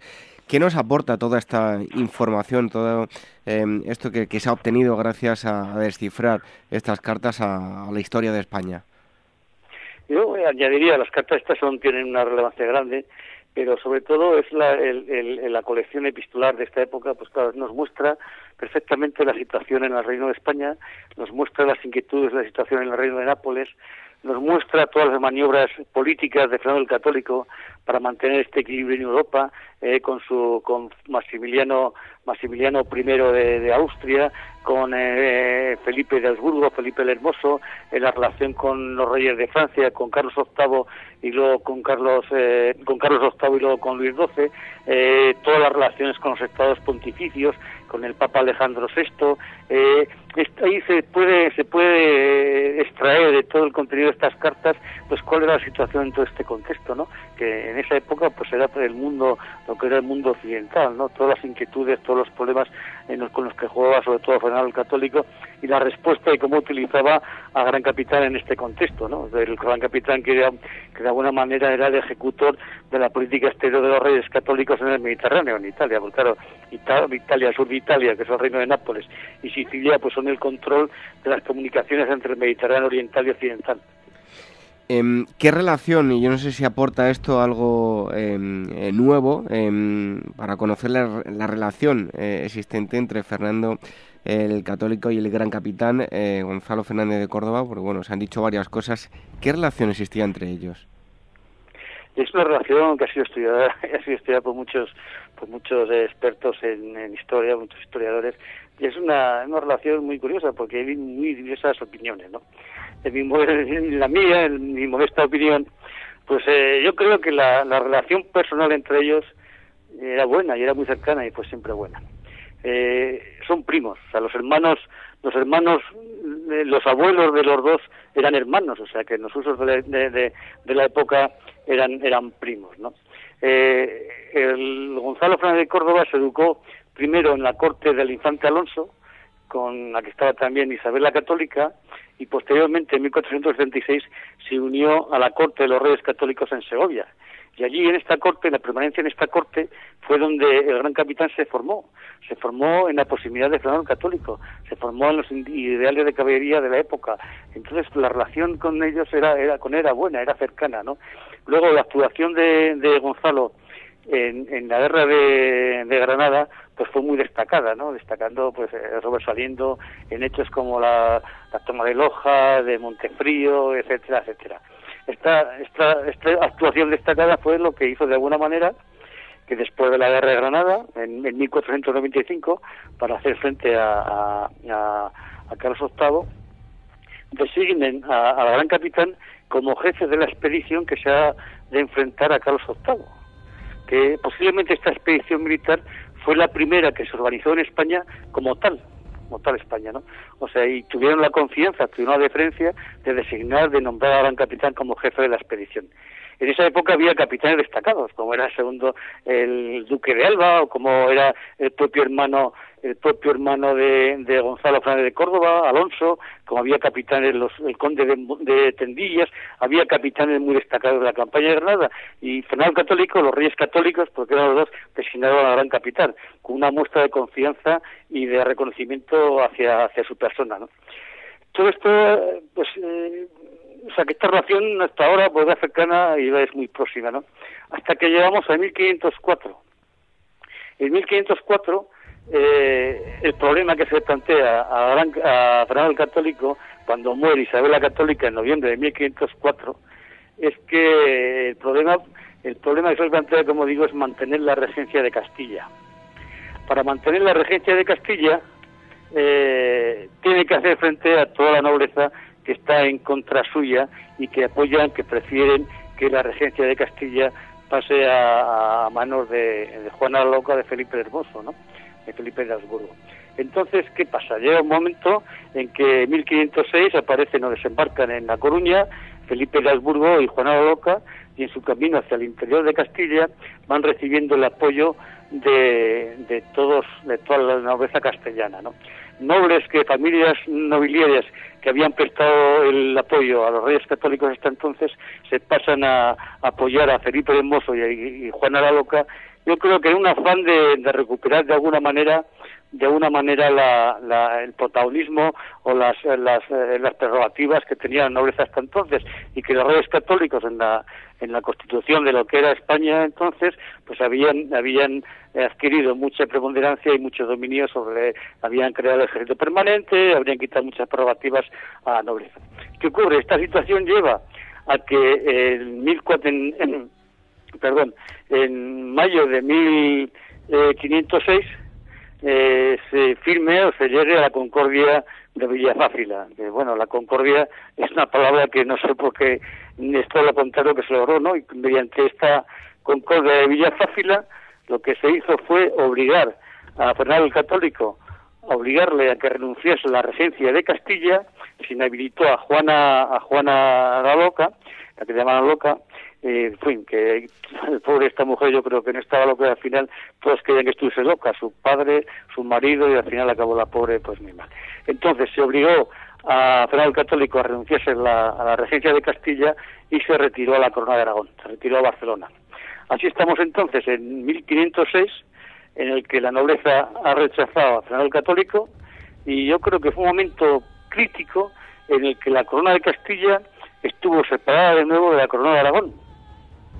Y entonces, eh, claro, Fernando Católico se encuentra con que tiene en Nápoles y Sicilia una, una fuerza, eh, Nápoles no, no es necesario subrayar que Nápoles y Sicilia eran fundamentales para la corona de Aragón. Pues tiene en esta zona a Gonzalo Fernández de Córdoba, que era un representante de la alta nobleza castellana, porque eh, un representante de la alta nobleza castellana, las tropas que se encontraban allí pertenecían a Castilla, la campaña se financió en gran, manera, en gran medida con dinero de Castilla y pero claro, eh, entonces eh, era el Fernando Católico que tenía en Nápoles a un noble castellano, que aunque eran cercanos, pero un noble castellano, que en un momento determinado podría eh, orientarse hacia, hacia Felipe de Habsburgo, ¿no?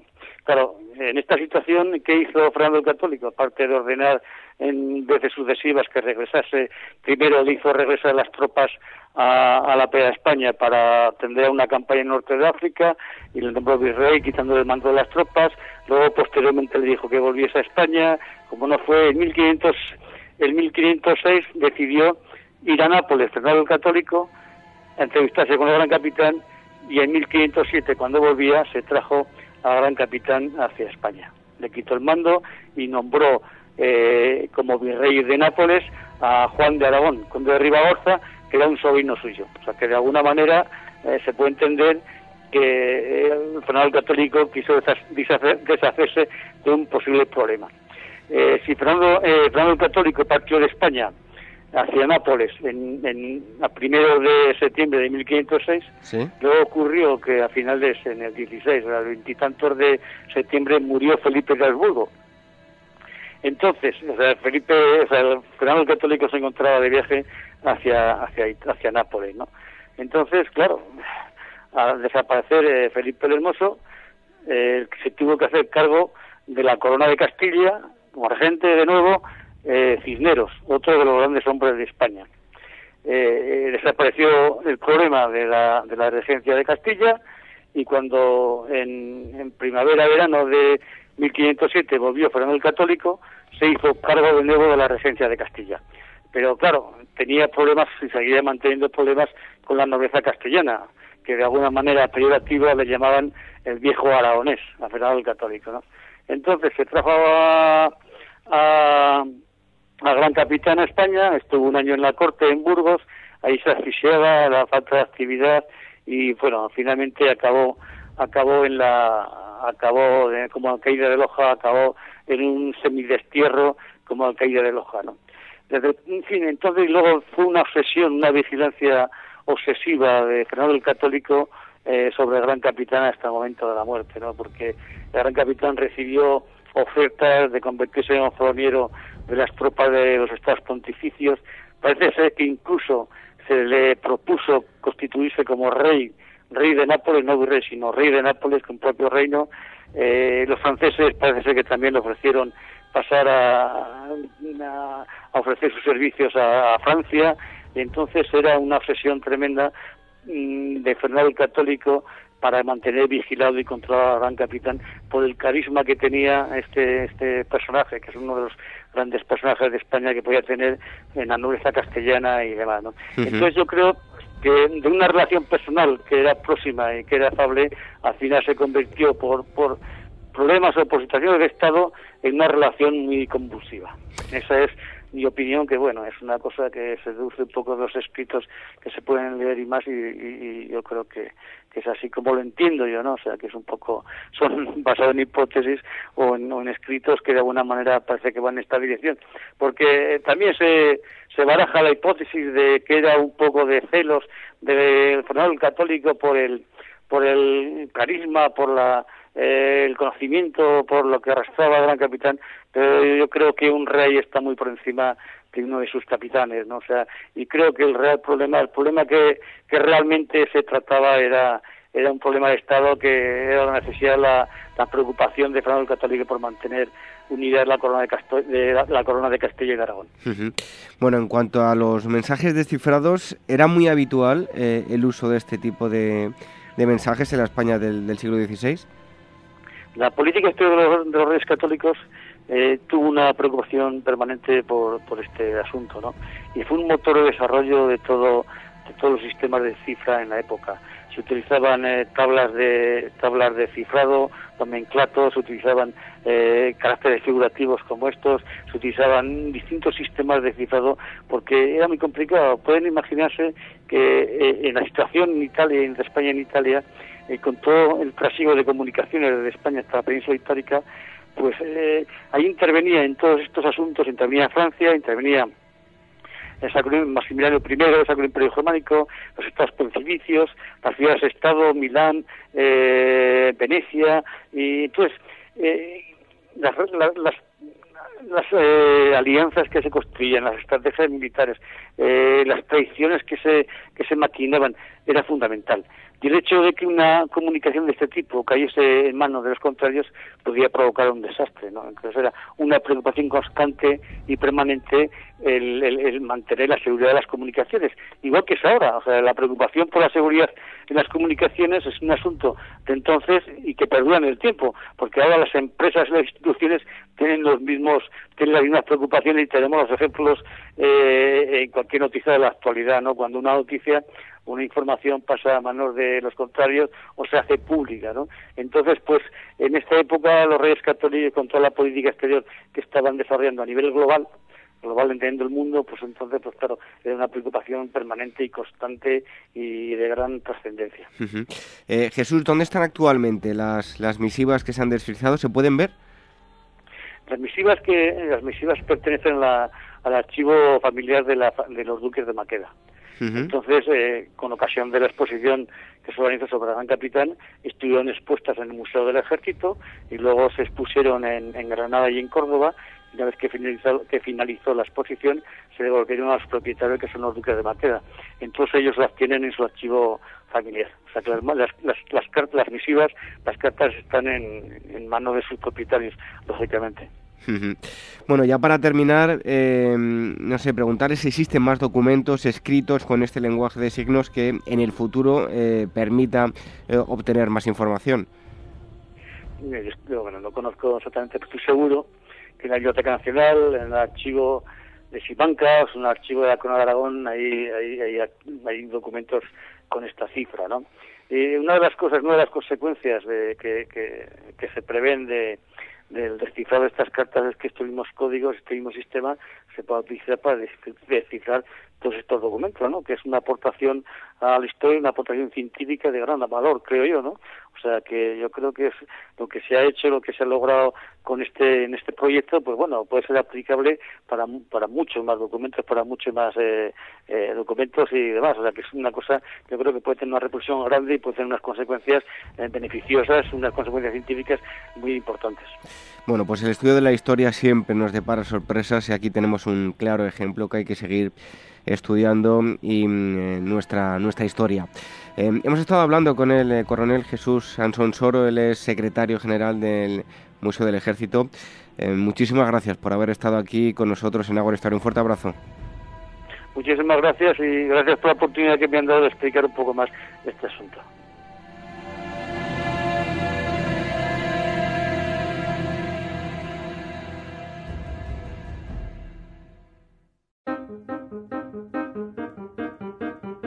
Financia tu pyme en Capital Radio. Todos los lunes a las 4 y 10 de la tarde hora central europea repasamos los productos y mecanismos que la pequeña y mediana empresa tiene a su alcance para seguir adelante. Porque tu pyme es capital. En los finos límites entre la historia y el mito, el Mediterráneo antiguo dio lugar a una de las civilizaciones más enigmáticas de la historia, la cultura minoica de la isla de Creta. Este mes pasea con Despertaferro Arqueología e Historia por las estancias del Palacio de Noso para descubrir entre sus frescos los vestigios de los rasgos de una cultura próspera, refinada y compleja que sin embargo de forma súbita desapareció de la historia emulando a la legendaria Atlántida. A la venta en librerías, kioscos, tiendas especializadas y de despertaferro-ediciones.com.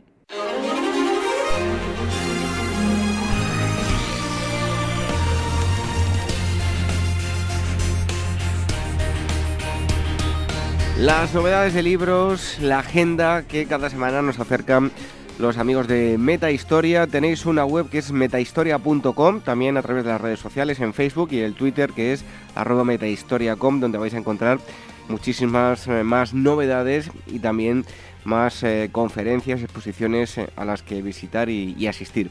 Como cada semana damos la bienvenida a Manuel Campos, bienvenido a un sábado más. Buenas noches David, un placer estar aquí otra Y comenzamos con las novedades. En primer lugar, África en la Primera Guerra Mundial de varios autores. Pues esta obra que ha publicado Belaterra y cuyos autores son efectivamente son Antonio Santamarilla, Jordi Tomás y Álvaro Barril, Pues bien, analiza la Primera Guerra Mundial desde un enfoque un poco distinto. En estos años que vamos, en estos últimos años hemos asistido a pues, nuevos centenarios, del final, del comienzo, de una serie de batallas, pero pocos libros han prestado atención a África. En aquella época, la Primera Guerra Mundial, muchos de los contendientes tenían colonias en el continente africano y normalmente no se ha prestado mucha atención ni a las batallas ni a los combates que tuvieron lugar en el propio continente, ni tampoco a la participación de las, de, las tropas coloniales, de las tropas africanas en el conflicto de la Primera Guerra Mundial. Pues bien, este libro, que ha publicado Belaterra, intenta recuperar pues, la historia un tanto olvidada de la participación de África en la Primera Guerra Mundial. En segundo lugar, eh, Diálogos de Roma de Francisco de Holanda. Pues esta obra que ha publicado Acantilado es un pequeño, una pequeña delicia para aquellos que les gustan los, los, los, clásicos, por así decirlo. Entonces, Francisco de era un joven pintor de 20 años que fue, tuvo que acudir a Italia en una misión diplomática encargada por Juan III de Portugal para, para ilustrar un poco de espionaje para ver cómo eran las fortalezas italianas y después reportar a, a la corona. Pues bien, en su estancia en Italia conoció, entre otros grandes pintores y humanistas renacentistas, a Miguel Ángel y mantuvo una serie de correspondencias en las que con grandes figuras que ahora Isabel Soler, que es la editora del libro, ha recuperado y en una pequeña obra muy muy interesante pues nos presenta en la editorial Acantilado, la verdad que es un libro muy muy muy bonito y que recupera pues eso, sabemos cómo es el contacto y la relación y las cartas en el siglo XVI. Y en tercer lugar, En guerra con los berberiscos de Juan Laborda. Pues esta obra que ha publicado Turner eh, nos acerca otro, también otros conflictos que, que poco conocemos. Es decir, bueno, por supuesto, la batalla de Lepanto es uno de los grandes conflictos, una de las grandes batallas de la historia naval del Edad Moderna, entre España, bueno, España y otras potencias contra el Imperio Otomano, pero es menos conocido la lucha continuada, que duró varios siglos, contra los piratas y contra los piratas berberiscos, que se, tenían sus bases en Argelia, en el norte de África, y contra los que la verdad es que España y otras potencias eh, europeas lucharon constantemente porque la piratería afectaba enormemente al comercio. Pues bien, este libro recupera pues todos los, siglos de luchas y cómo fueron las relaciones entre unos y otros, que, quienes apoyaban, quienes contra quienes combatían y las grandes figuras que participaron en esta guerra. Eso en cuanto a los libros, pero también eh, actividades, ciclo de conferencias, ciudades de la antigüedad mediterránea.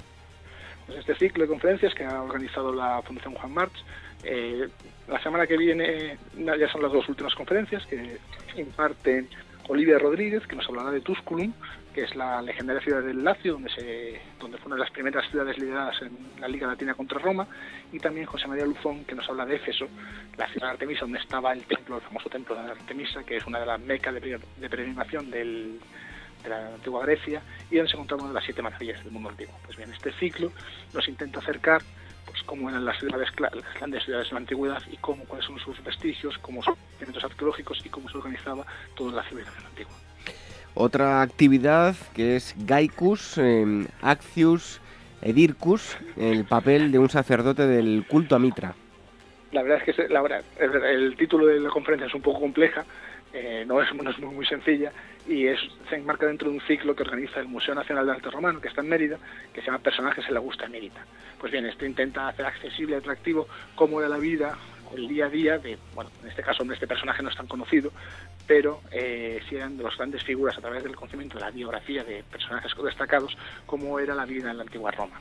La profesora Claudia Romero Mayorga es la que imparte el acto, que tendrá lugar el, martes a las 8 de la tarde. Bueno, me lo había puesto yo para decirlo bien, encima lo he dicho mal, porque lo he escrito yo mal. Así que es Gaius Accius Edircus. Así que se las trae el título, ¿eh? La verdad es que sí, bueno, es un sacerdote no creo que tampoco nos pongamos muy quisquillosos con la pronunciación exacta. Bueno, y vamos con una exposición para terminar, Mar de Alas, centenario de la aviación naval española.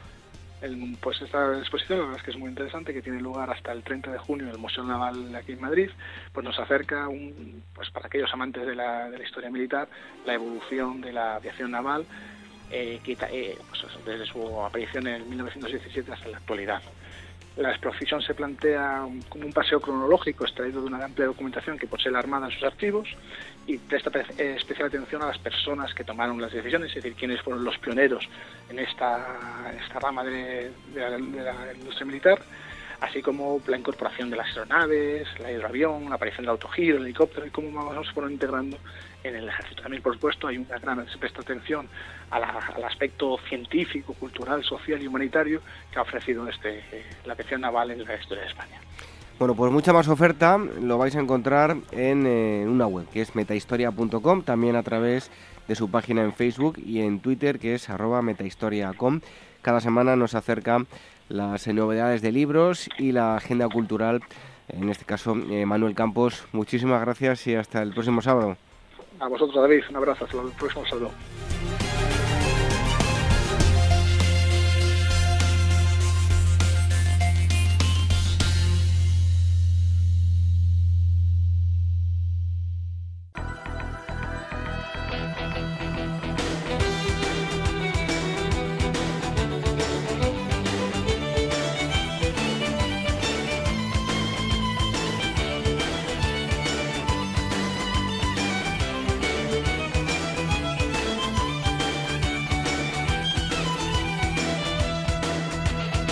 Y antes de terminar el programa, como siempre, las efemérides. Comenzamos con un 10 de febrero, tal día como hoy, pero de 1755 muere en París, ciudad de la luz, Montesquieu, escritor francés y teórico oficial del racionalismo conocido por el espíritu de las leyes, entre otras obras.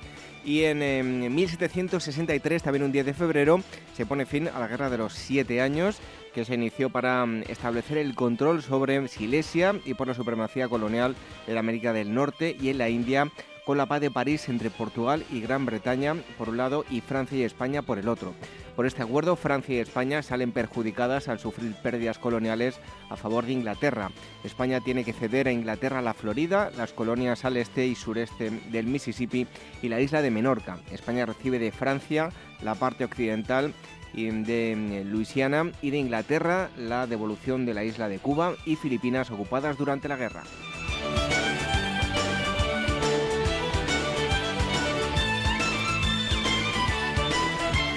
11 de febrero del año 1873, el rey de España, Amadeo I de Saboya, abdica el trono y se refugia en la embajada italiana, lo que abrirá paso a la Primera República y a un periodo caracterizado por la inestabilidad política en todo el país. El 29 de diciembre de 1874, con el pronunciamiento del general Martínez Campos, se dará fin a la Primera República y comienzo a la restauración borbónica en España por la que la Casa de Borbón recuperará el trono por medio de Alfonso XII en 1874. Y también un 11 de febrero del año 1979, el pueblo iraní, levantado y apoyado por unidades del ejército, toma la ciudad de Teherán. El gobierno títere del Shah Reza Pahlavi, encabezado por Chapur Bakhtiar se desmorona rápidamente ante la muchedumbre enardecida. La revolución de Khomeini va camino del triunfo y un régimen islamista autoritario acabará por ver la luz.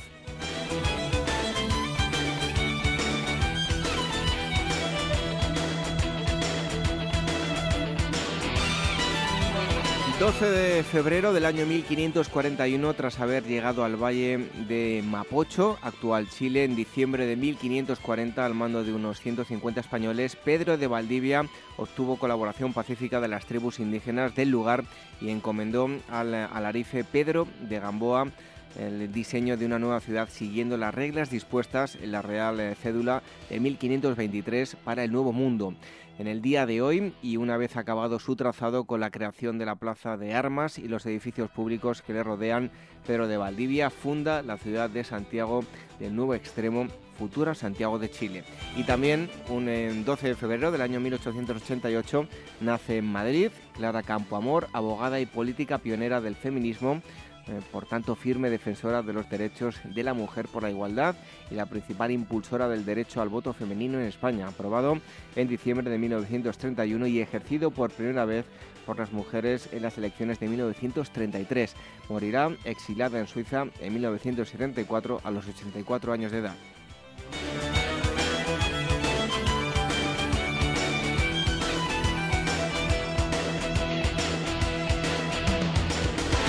13 de febrero del año 1668, con el Tratado de Lisboa, firmado mm, con eh, intermediación inglesa, España y Portugal acuerdan la paz y Portugal logra su independencia poniendo fin así a casi un siglo de dominación española. Y en el año 1812, en la ciudad de Rosario, en Argentina, el general Manuel eh, Belgrano propone al gobierno la creación de un estandarte nacional con el fin de motivar a la tropa en la lucha por la independencia, en vista de que los eh, cuerpos del ejército usan diferentes enseñas. El 18 de febrero, el triunvirato aprobará el uso de la bandera blanca y celeste.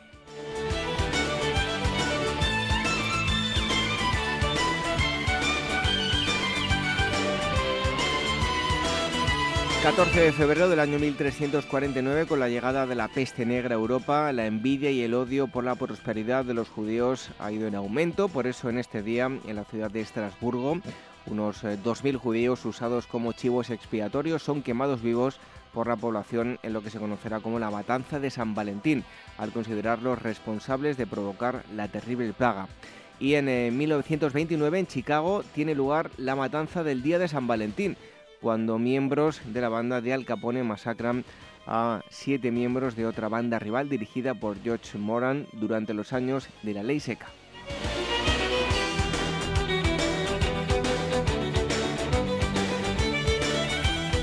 15 de febrero del año 1905 muere en eh, Crawfordsville, en Estados Unidos, el abogado y escritor estadounidense de novelas históricas Lewis Wallace, autor de Ben Hur, novela publicada por primera vez en 1880 y llevada al cine en varias ocasiones.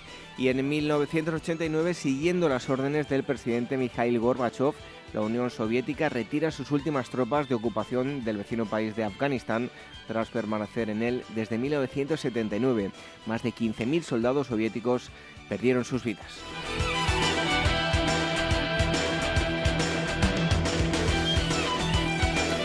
Y terminamos con el 16 de febrero del año 1579. Muere de lepra el, en, Mariquita, Colombia, Gonzalo Jiménez de Quesada y Rivera, explorador y conquistador español del reino de Nueva Granada, actual Colombia, que tuvo mucho éxito en sus viajes en los que se hizo con grandes cantidades de oro y esmeraldas, salvo en su expedición para buscar el dorado, en la que cosechó un desastroso y sonoro fracaso al regresar en diciembre de 1572, menos del 3% de los efectivos que habían partido dos años y medio antes. Fundó la capital de Colombia, Santa Fe de Bogotá.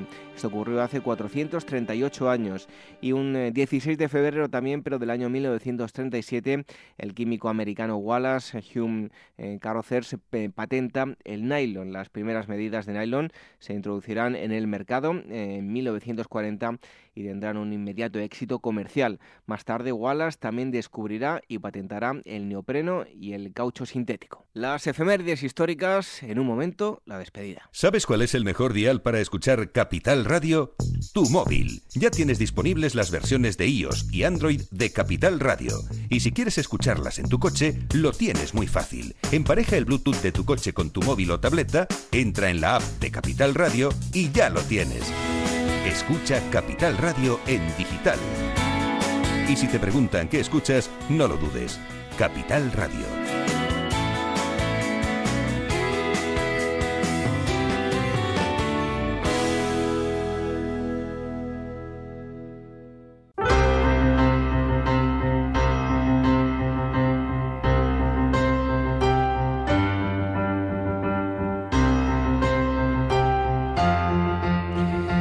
Esto ha sido todo por hoy. Hasta aquí llega mi voz, que por lo menos me ha respetado. Y es que en el programa de hoy, en esta Asamblea 226, hemos tratado en primer lugar el horror nazi desde el punto de vista del amor y del cariño. La periodista y escritora Mónica González Álvarez nos ha acercado unas historias cargadas de ternura a pesar del marco de terror en el que se produjeron.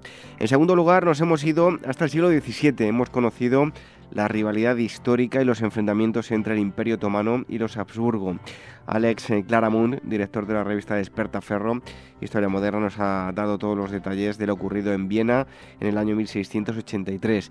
Y el tercer bloque nos ha llevado hasta el siglo XVI. Hemos hablado con el coronel Jesús Ansón, secretario del Museo del Ejército, nos ha contado en qué consistían las misivas recientemente descifradas por el CNI que se enviaron eh, Fernando el Católico y el gran capitán Gonzalo Fernández de Córdoba.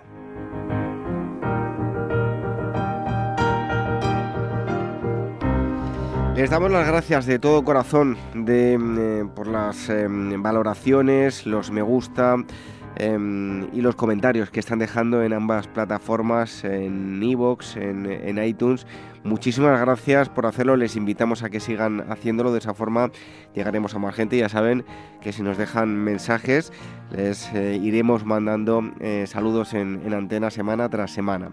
Ah, nos pueden escuchar, ah, además de a través de los podcasts en iVoox y en, iTunes, a través de Radio Sapiens. Cada domingo emiten nuestro programa o en directo cada sábado a partir de las 10 de la noche aquí en Capital Radio. Entre semana nos pueden eh, seguir a través de las redes sociales, el Twitter que es arroba agorahistoria, la cuenta de Telegram, telegram.me barra Historia Radio y facebook.com barra Historia Programa. Y el email, si quieren contactar con nosotros, contacto arroba agorahistoria.com y agora arroba capitalradio.es. Nos marchamos hasta la próxima semana y lo hacemos con una frase de Edmundo Amicis, eh, escritor eh, italiano. Dice así, casa sin libros es casa sin dignidad. Buenas noches, hasta el próximo sábado. Sean felices.